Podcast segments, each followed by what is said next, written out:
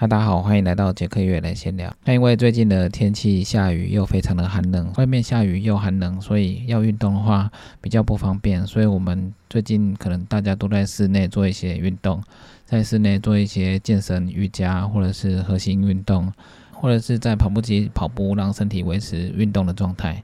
那 T U 瓦自助超马在二零二二年也有举办百 K 环台的活动，日期是二月十九到二月二十七号，总共九天。那每天要跑一百公里，总共九百三十四公里。环台的起点是从高雄开始，逆时针的绕一圈回到高雄。那以往也有这种环台的活动，有十四天的，有十九天的。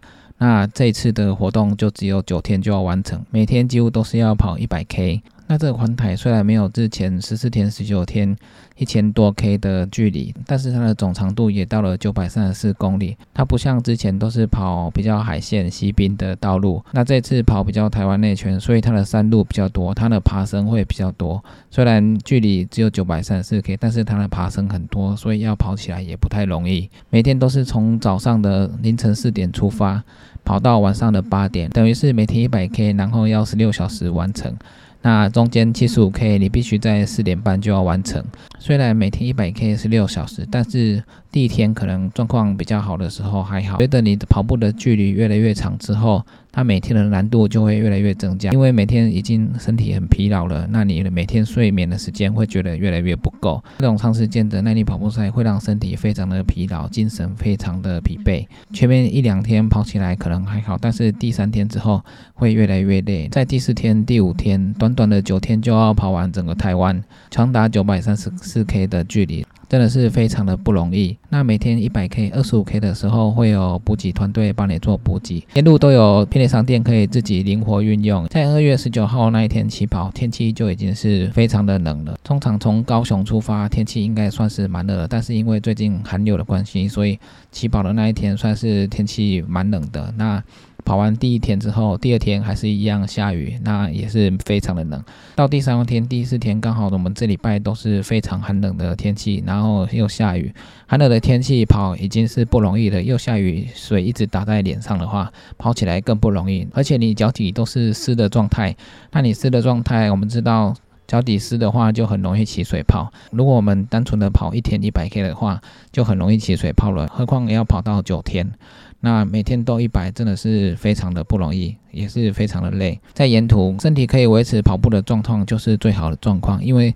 沿途你跑一百 K 下来，两百 K 下来，那身体会不会有一些磨伤，或者是胃部有出一些问题，吃不太下去，或者是有一些扭到的状况，都有可能会发生。那要跑这种九天的身体没有状况，只是疲劳的话，就是最好的状况。一旦你累积很多疲劳了之后，你每天起来就是会非常的累。那你能够顺利的跑起来，就已经是非常厉害了。如果要再有速度的话，那更是不得了。所以这种长达九天的耐力赛真的是非常不容易。那从高雄往东部跑之后，爬升几乎都有破一千，之后的路上爬升还有破两千的。除了距离长要跑不容易之外，那这些爬升对选手的负担也是非常大的。所以参加这种超长距离的耐力比赛，除了平时自己的练跑的跑量要够之外，那你每天跑步的时候也要让自己维持可以顺利跑步的状态。那还有饮食的方面，那你跑两天、三天之后，你的身体会越来越虚弱。那那你跑完吃的食物可能要有比较营养一点，不吃你习惯吃的东西，补充一些营养，不要吃一些太激烈的。比较辣的，或者是比较伤身体的东西，因为身体已经越来越虚了。而且如果每天一百克的话，脱水的状况应该都是会持续的发生。每天不断的补充水分还有营养，这个是非常重要的。这种长距离的跑步对身体的消耗是很大的。一般我们跑步可能只跑十 K 半马或全马，超过全马的超马这种跑步可能比较少去。接触到。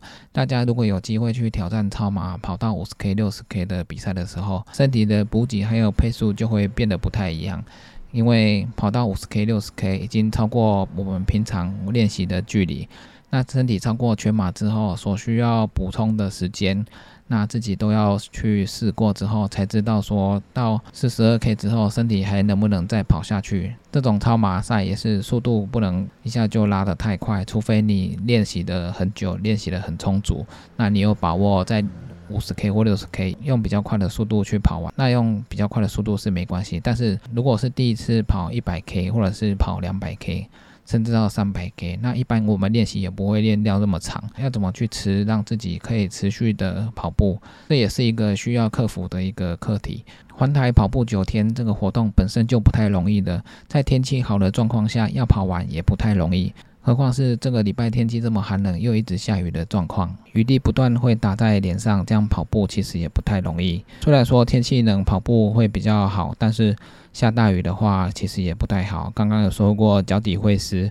雨会不停的打在身上，身体在更湿的状况下，温度又那么低，一旦你停下来休息，休息太久，身体会更冷，更难启动。所以在这么冷的天气要补给的时候，当然都是要补热食，让身体在不动的状况下保持温暖。那休息的时间也不能太久，而且在环岛的路上车子很多，要非常小心，注意路况。那从花莲跑到基隆这边这段路要经过清水淡暖，这段路也要非常小心，那边的大货车也非常的多。那如果是好天气，跑的状况下，南部因为天气很热，所以之前有跑的人的经验也都是南部非常热，其实也不太好跑，就是很容易中暑。那水分补充不够的话，也可能很容易抽筋。所以寒冷下雨的天气，或者是天气炎热的天气，也都是不太好跑。那这次刚好遇上了天气是寒冷的天气，又加上每天都要一百 K 爬升，也有超过一千以上。